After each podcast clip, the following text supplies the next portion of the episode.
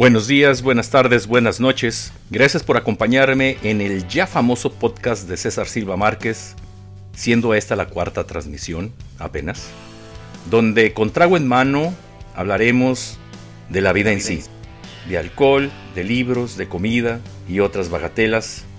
Sirve pistea conmigo, tráete una cheve o un trago y acompáñame a ver qué pasa.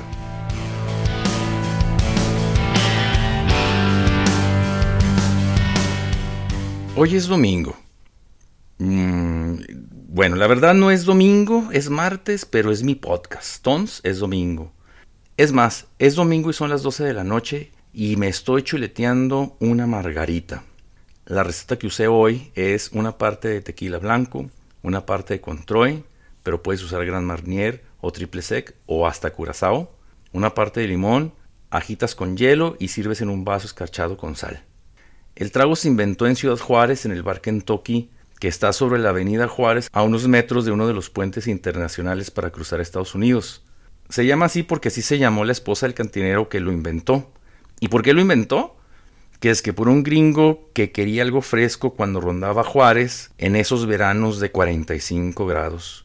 Hay una cantina en Tijuana, creo que se llama El Jusón, pero no estoy seguro, ya tú me dirás, que dicen que ellos inventaron la margarita y hasta te dan un folletito, ¿no? Con toda la explicación. Yo la verdad lo dudo, solo porque soy de Juárez. Por supuesto que a mí no me corresponde nada de eso, pero siento cierto orgullo, no sé por qué. Y así como muchos cócteles clásicos, la margarita también tiene sus variaciones. Está la margarita de fresa que lleva fresa o licor de fresa, el shot de margarita que lleva grenetina, que la verdad ni se me antoja, o la margarita manzana que a la receta original se le agrega también licor de manzana. Pero un clásico es un clásico y pues no requiere de tanto rollo, la verdad. Hay una margarita que lleva ron, pero entonces a mi gusto ya no es una margarita, porque lo que quiere uno es ese sabor del tequila. Bueno, eso es lo que yo pienso. Así como existen varias versiones de dónde se inventó, también las fechas varían mucho, que van desde 1930 hasta 1940, siendo la última que recuerdo ahora mismo 1948. La primera vez que me tomé una margarita no tendría yo menos de 30 años, quizá 28, porque antes yo nada más tomaba cerveza, pensando que los cócteles me iban a poner mucho más borracho que una cerveza, lo cual no estaba tan equivocado, porque esa vez que lo probé me chuleté como seis margaritas, esa cantidad peligrosa para el desfiguro total, precisamente en el bar Kentucky, preparada por el cantinero que llamaban el gato el cual tenía un ojo gris, de eso me acuerdo. Ahí en el Kentucky la margarita la preparan con un tequila bastante barato, de batalla se puede decir. Ah, pero le quedan muy buenos al pinche gato las margaritas. Haz de cuenta que una chava fellita que se llama Margarita va a uno de estos estilistas de nombre pomposo y la peina bien chingón, la emperifolla toditita, lista para la fiesta de la noche o para la quinceañera de su prima Rutilia. Así de buena le quedaba la Margarita al gato. Bueno, y para los que duden que me estoy tomando una margarita, irá. Por aquí anda la condenada.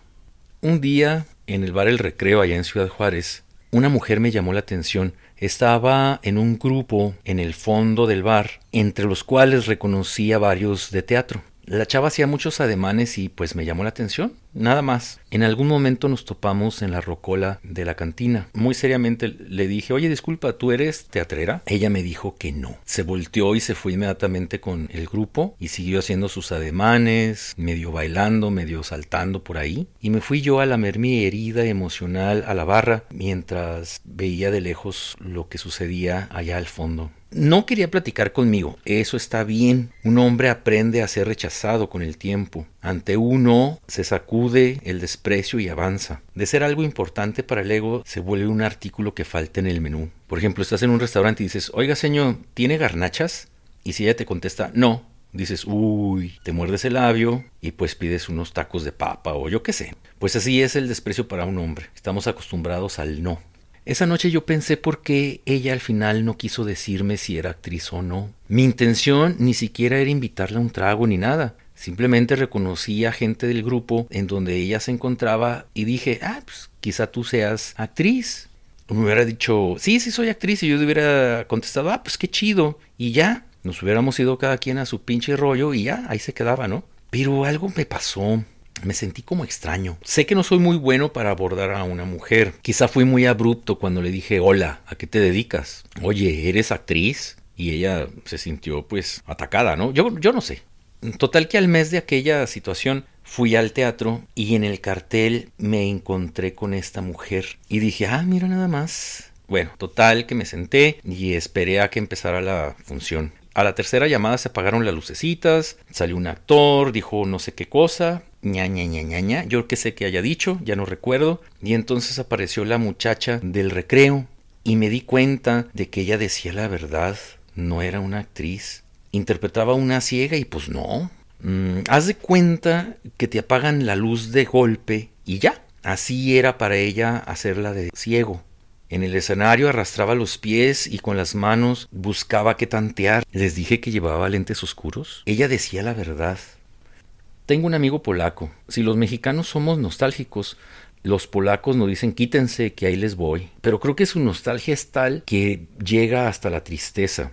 Las mañanitas polacas, por ejemplo, son completamente tristes. Aparte de polaco, es filósofo entonces es dos veces peor. Es como si fuera un cholo con cuchillo o navaja, pero muy responsable. Supongamos que te lo topes en la calle y antes de robarte se va a preguntar por qué te va a robar, qué significa el robo y qué obtendrá al robarte. Cuando saludo a mi amigo Vite, que le pregunto, ¿qué onda Vite? ¿Cómo te encuentras? Y él me dice, muy bien César, me encuentro muy bien. Oye, pero ¿estás contento? Esta es una fiesta muy divertida. Todo está mal, César. Esta fiesta es lo mejor que me ha pasado en la vida últimamente. Y le digo, oye, ¿y nos vas a cantar las mañanitas? Y él dice, claro que sí, César.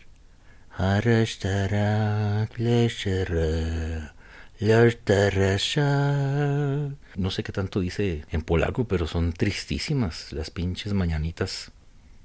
Todos bostezamos. Unos lo hacen más que otros y es imposible detener un bostezo. Si tratas de hacerlo, se ve tan feo como si dejas que suceda. Los gatos se ven bonitos cuando bostezan, igual que los leones. Los perros se ven bien, pero se ven más chingón un oso bostezando. Los humanos no nos vemos bonitos. Cada vez que alguien bosteza cerca de mí, recuerdo la transformación en esa película del hombre lobo en Londres. ¿La recuerdas? ¿Sí la viste?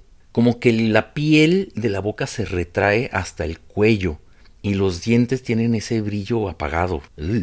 Más feo aún es ese que bosteza y habla al mismo tiempo. ¿Para qué lo hace, no? Así como, hola, ¿cómo te encuentras? O sea, yo no entiendo por qué lo hacen. Pero es más cabrón ese alguien que habla bostezando y otro más le responde también en bostezo. ¿Por qué sucede tal cosa? Por ejemplo, estás en las tortillas y escuchas lo siguiente. ¿Me da un kilo de tortillas, señora? ¿Cuánto dice que quiere porque con el bostezo no le escuché? ¿Cómo dijo? ¿Qué? o sea, yo no entiendo cómo suceden estas cosas. Ahora voy a hablar un poco de mí. En 1989 fui por primera vez al taller de literatura de Limba en Ciudad Juárez. El coordinador era Jorge Humberto Chávez. Yo asistí a ese taller gracias a Laura Mesina, que fue la coordinadora del periódico escolar en el Cebeti 114 donde yo estudiaba. Cuando vio mis poemitas, muy chafas, me dijo, deberías de entrar al taller, ahí te puede ir bien. Al principio le dije que no, luego lo pensé y decidí que era una buena opción. Fui, conocí pues al mismo Jorge Humberto Chávez, a Agustín García, Edgar Rincón Luna y a varios compañeros más. Diez años duré en ese taller para escribir un libro que se llama Abecedario. Ese fue mi primer librito que salió en el 2000 en la editorial Tierra Adentro. Aunque debo de decir que me regresaron el original la primera vez, me pidieron que hiciera algunas correcciones, las cuales decidí hacerlas y volverlo a enviar y fue cuando me dijeron listo. Total que salió mi libro y la portada era un cuadro de Encia Verducci, una poeta que yo admiro también. En el 2005 se reeditó Abecedario. Para mí cada libro que escribo es como un álbum de fotografías. De alguna manera refleja el que fui en ese tiempo que lo escribí. Cada poema es un momento y un espacio que ya nada más queda en el recuerdo. Hay poemas que ya no sé ni cómo salieron. La segunda edición del libro trae menos poemas que la primera, pero uno de ellos quedó intacto y es uno de los que aún me gusta. Se llama Inscripciones y dice así. Me gusta no pronunciar tu nombre, dejarlo dentro, mantenerlo en este caer continuo hacia mis huesos. El arco tenso de tu nombre, el escosor de cada letra al callar contra el ruido. Primero el signo, escribir primero el signo y nunca pronunciarlo. Construir la resurrección del mundo en la navegación de tu nombre. Viene a colación porque este año, el 2020, mi libro cumple 20 años de haber sido publicado. Esto significa que tengo 20 años escribiendo, más 10 años extras para poder haber escrito este libro. O sea, hace que más o menos tengo 30 años tratando de escribir algo. El tiempo se ha pasado muy rápido y creo que debo de festejar este tipo de cosas. Por mientras, con esta margarita en mano, digo salud. Gracias por estar aquí acompañándome. Ya sé que anteriormente he hablado de Facebook, pues todavía pienso que hay que sacarle un poquito más de jugo a esta onda. Quizá la idea es interesante, es como tener un grupo de chat en WhatsApp, pero con fotografías entre amigos y familiares, que al principio está bien así, lo revuelves, entre ellos se conocen y ya, pero se va deformando absolutamente todo con el tiempo. Digamos que Facebook es como una fiesta, que a eso de las 12 de la noche llega tu vecino y estás lo suficientemente borracho como para invitarlo, porque es ese vecino el que se asoma por la ventana cada vez que llevas a alguien a la casa, o el que sabe bien a qué horas te bañas y cuándo no te bañas. Está ahí afuera regando las plantas cuando sacas del carro tres botellas de tequila y es cristiano. ¿Y cómo sabes que es cristiano? Pues porque lo oyes rezar a grito y canto cada domingo. Y ahora se siente triste y quiere un refresco con hielito. Y tú dices, bueno, pues ándale, adelante. Y ya cerca de las tres de la mañana, cuando están todos bien borrachos, te enteras de que Julia, la chichona, por razones desconocidas, está en contra del aborto. Y Ricardo, el que te invita a las tortas siempre, es homofóbico. Y tu vecino, el cristiano, pues ya te empieza a echar ojitos y tiene unas ojeras horribles y mejor ya no dices nada. Pues para mí eso es Facebook. O eres primo hermano de Coelho, como ya lo dije en algún momento, o eres brother de un luchador de lucha libre. En otras palabras, o quieres enviar mensajitos de amor espolvoreado con signos de superación personal tipo a este mundo viniste a ser feliz, no te distraigas, que se me hace muy horrible, o te pones a insultar a todos porque no piensan como tú. Hoy, por ejemplo, leí en tres posts distintos de distintas personas la palabra pendejo. También leo en Facebook que los millennials ya están cansados de tanto abuso y por eso están súper enojados. Eso yo lo leí, pero me pregunto a qué abuso se refieren, porque así nada más ponen en su post. Estamos enojados de tanto abuso. O eres Pablo Coelho o luchador de lucha libre. Amor y luz, amigo, o chinga tu madre, pinche puto. También hay dos tipos más de personas que son molestas, pero no tan. El sábelo todo, el insulso, el aguado, el desabrido que te avisa que la sopa que se está comiendo está fría, o que le cortaron el pelo y está demasiado triste desde hace tres semanas, o el taxi trae una canción de Shakira que le gusta mucho. Ya se me acabó mi primera margarita. Me pregunto cómo va tu trago, cómo va tu cheve. Si estamos igual, hagamos una pausa para servirnos algo más. Si estás bien, espérame tantito que no me tardo.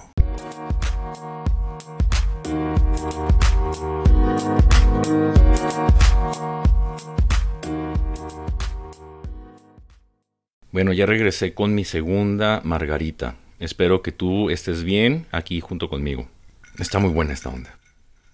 Una canción que me acompañó por un largo tiempo es Wasting My Young Years, de la agrupación London Grammar, grupo formado por Hannah Reid, Rod Mayer y Dan Radman.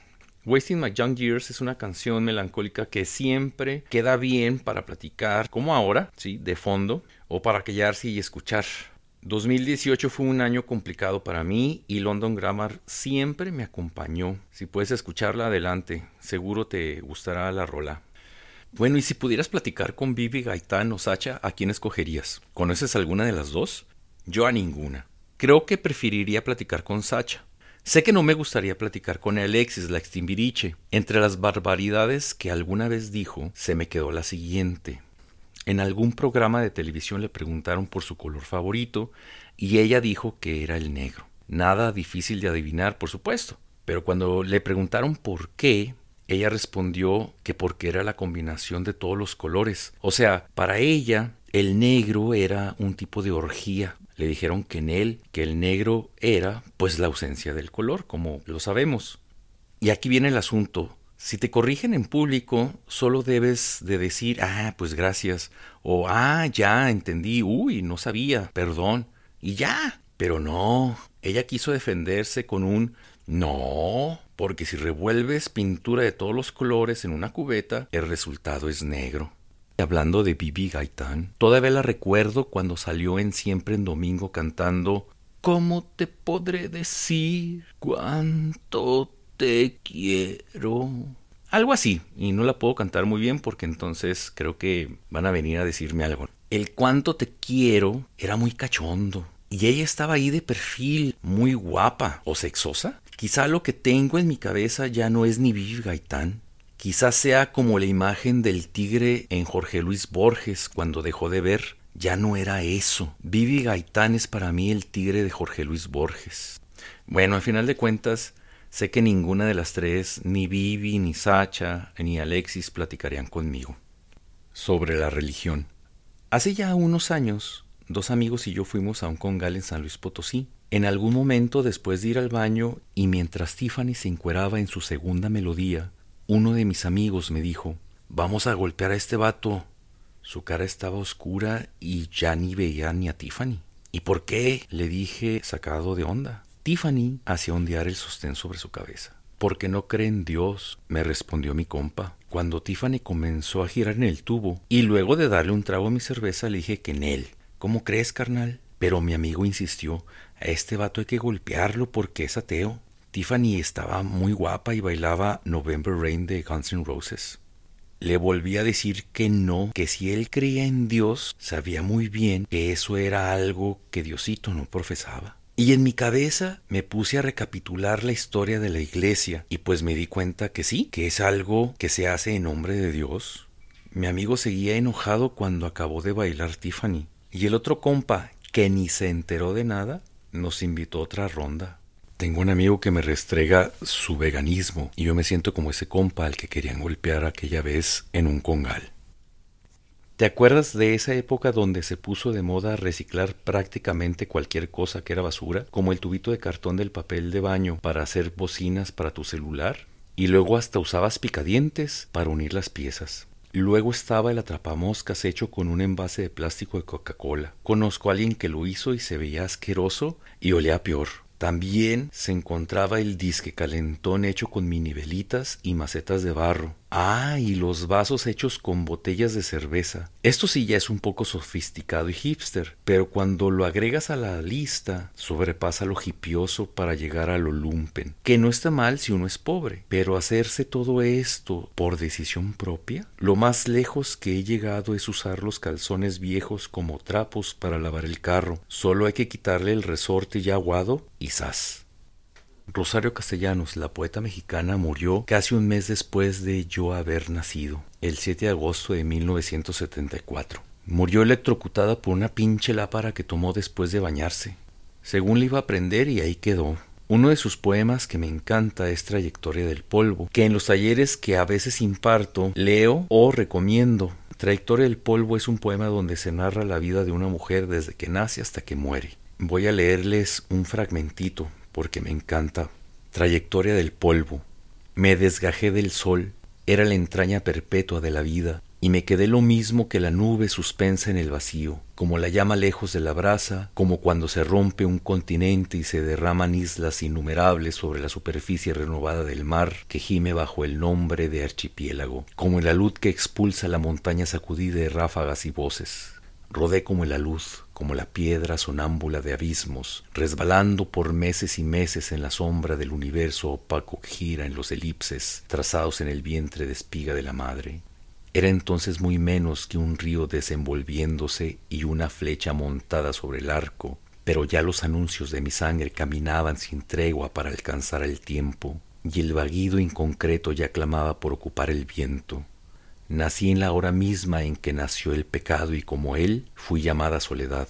Gemelo es nuestro signo y no hay aguas lustres capaces de borrar lo que marcaron los hierros encendidos en mi frente. pero mi frente entonces se combaba huérfana de miradas y reflejos. Y así me alcé feliz como el que ignora su inevitable cárcel de ceniza, y cuando yo decía la tierra, era la tierra, desnuda de metáforas, infancia recién inaugurada. Y no dudé jamás de que al nombrarla me nombrara a mí misma y a mi propia sustancia. Yo no podía aún amar los pájaros, porque cantaban presos y ciegos en mis venas y porque atravesaban el espacio contenido bajo mis párpados. Yo no sabía quién se levantaba imantado de estrellas polares hacia el cielo, ni en quién multiplicaban las yemas su promesa, si el árbol compacto o en mi cuerpo.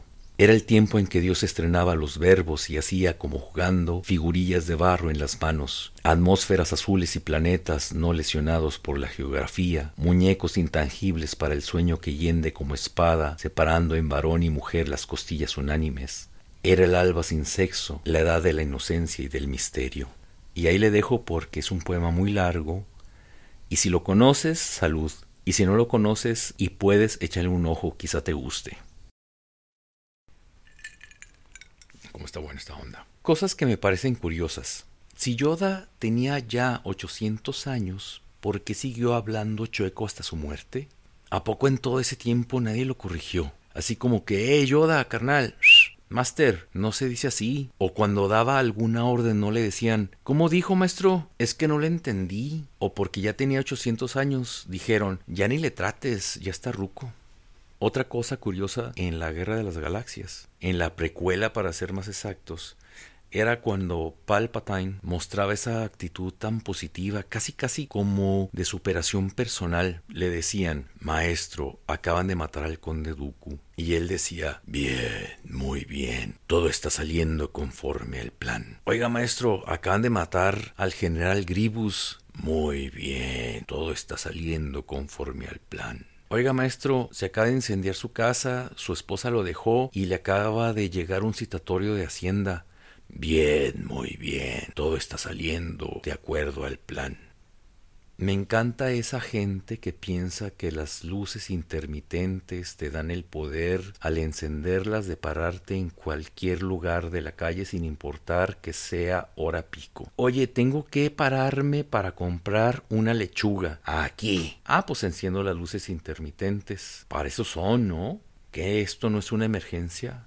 Otra cosa curiosa de vivir en el sur es que cuando pides un lápiz, pues te dan un lápiz. Ahí está bien. Pero si pides un lapicero, te dan una pluma y si pides una pluma no te entienden qué es lo que quieres y te corrigen. En las tiendas siempre pido de cuatro maneras distintas lo que necesito para que no haya bronca. Me das una pluma, un lapicero, un bolígrafo, una Vic y ya así está mejor. Un amigo que odia el aguacate, cada que ordena un platillo en algún restaurante, estemos donde estemos, sea el platillo que sea, al final siempre agrega sin aguacate por favor. Supongamos que dice, me trae una sopa de fideo pero sin aguacate. O me trae un caldo de pescado pero le quita por favor todo el aguacate. ¿Sabías que chichi en japonés también significa chichi? Esto me lo dijo un amigo japonés en Ciudad Juárez cuando vivía por allá, en una cantinita que se llama Club 15, en la cual las paredes están tapizadas de pósters viejos de Playboy. Creo que son pósters de los 60 hasta los 80 antes de que todas las chisis se volvieran redondas como pelotas y tan duras que cuando las agarras se oyen como si estuvieras frotando un globo. Total que en el Club 15 te puedes dar un quemón de la cantidad de formas distintas de las tetas, o chichis, como se dice en japonés, para no irme guarro. Hay mujeres que no les gusta la palabra chichi. A mí me encanta cuando las mismas mujeres pronuncian la palabra chichi o chichona. Le da un caché que ningún hombre puede lograr. Y así, mientras comienza la lluvia, llegamos al final de esta transmisión. Con trago en mano te invito a que si pises conmigo en el próximo podcast. Por mientras, gracias y salud. Búscame en las redes sociales con mi nombre completo, César Silva Márquez. Seguro me encontrarás. Nos escuchamos pronto.